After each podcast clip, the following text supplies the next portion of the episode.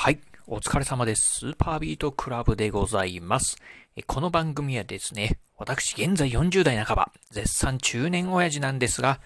毎朝朝4時に起き、そして毎月20冊以上の本を読み、そしてそして1ヶ月300キロ以上走るというですね、超ストイックな私が一人語りする番組でございます。え今日のね、お話はですね、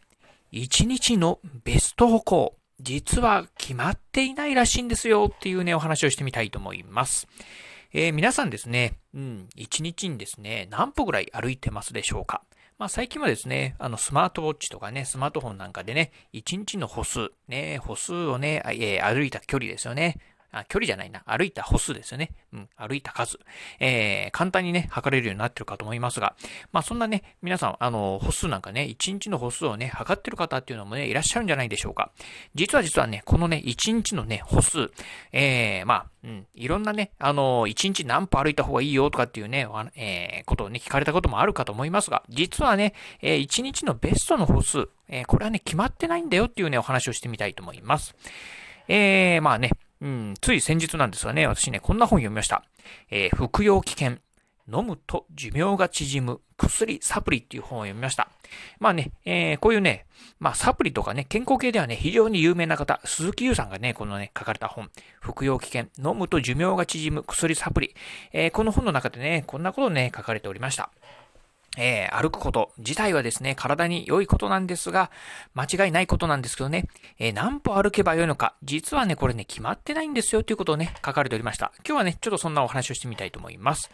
えー、まずですね、まあ皆さんね、あの、1日に何歩歩けばいいかというところなんですけど、うん、どうでしょう。えー、1日何歩歩けばね、健康的かっていうのをね、ご存知でしょうか。まあよくね、えー、まあ国、まあ厚生労働省がね、な、なんかがね、言うのはね、1日ね、1万歩歩くのがね、一番理想だよとかね、言ったことをね、聞いたことある方もね、いらっしゃるかと思います。えー、厚生労働省のですね、健康日本21っていうところでもですね、1日に1万歩歩くっていうのがね、理想だよっていうふうにね、書かれておりました。えー、またですね、私ね、うん、以前読んだ本の中では、例えばね、うん、少し前にね、コロナ禍の9割は情報災害というね、の長尾和弘さんという方がね、書かれた本。このね、本の中ではね、このね、著者の長尾さんという方が、8000歩以上歩くとですね、逆にね、えー、逆効果だよと。まあ逆にね、体がね、えー、まあ足腰がね、あまり良くないよっていう、それ以上歩くとですね、まあ負担がかかって良くないよっていうことをね、書かれておりました。またですね、その、まあ少し前にね、読んだね、本、えー、デジタルに頼らない超高速仕事術っていうね、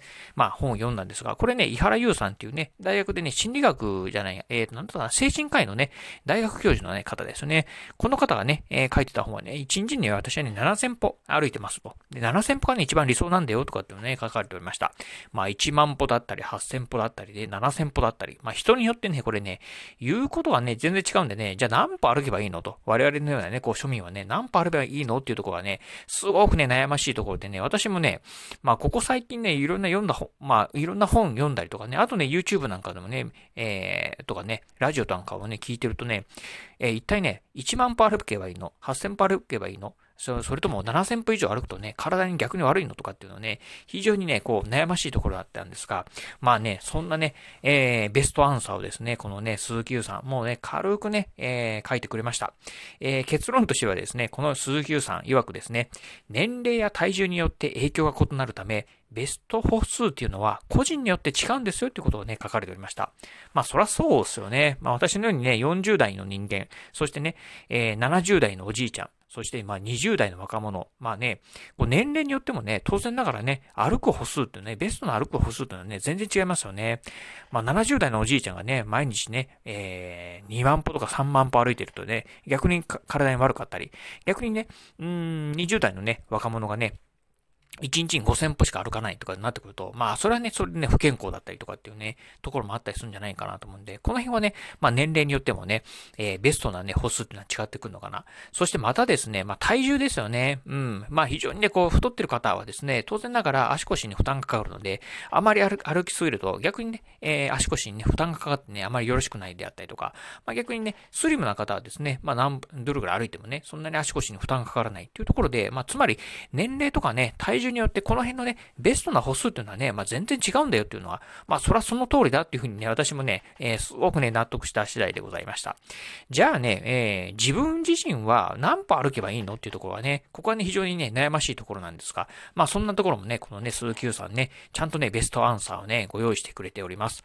えー、自分にね、ベストなね、歩数の見極め方、えー、それはですね、夜ぐっすりと眠れて、翌朝快適に目覚めることができる、えー、つまりですね、ぐっすり寝れて、次の日の朝、まあね、えー、快適に目覚めることができる。これがですね、一番ベストな歩数なんじゃないのかな、ということをね、書かれておりました。そうですよね。まあ、うん、あのー、まあ、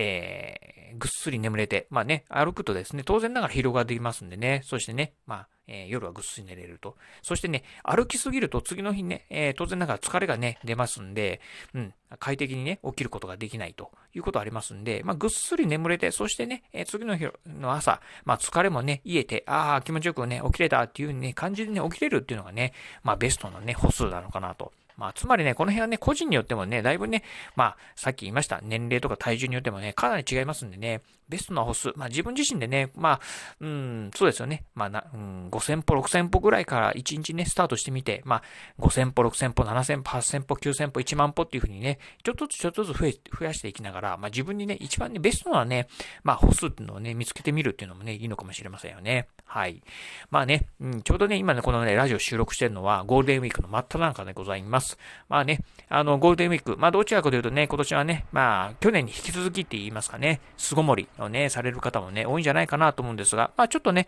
まあ体を動かすがてら、まあ外に出るっていうのはね、全然いいかなと思いますんで、まあちょっとね、外に出てみて、えー、自分のね、ベストなね、歩数、まあこのゴールデンウィーク中にね、えー、探してみてはね、いかがでしょうか。はい。ということで今日はですね、1日のベスト歩数、実は決まっていないんだよっていうお話をししてみました。えー、今日のお話、まあ面白かったな、参考になったなと思いましたらですね、ぜひラジオトークでお聞きの方、ハートマークやニコちゃんマーク、そしてね、ネギマークなんかありますよね。あの辺をね、ポチポチポチと押していただければなというふうに思います。またですね、えー、コメントなんかもね、お待ちしております。えー、ラジオトークの方からね、お便りでも結構です。またね、ツイッターの方からコメントなんかもね、お待ちしておりますので、ぜひよろしくお願いいたします。えー、そしてね、最後、私ね、えー、ツイッターもやっております。ツイッターの方はですね、このラジオの配信情報以外にも、えー、あとね、ブログとか YouTube なんかもね、えー、こういったのをね、毎日ね、配信投稿しております。こういったね、ラジオとか YouTube、ブログのね、配信投稿の、えー、配信投稿の情報なんかもね、ツイートしておりますので、ぜひよろしければ私のね、ツイッターアカウントの方、フォローしていただければなというふうに思います。はい、ということで今日はこの辺でお話を終了いたします。今日もお聴きいただきまして、ありがとうございました。お疲れ様です。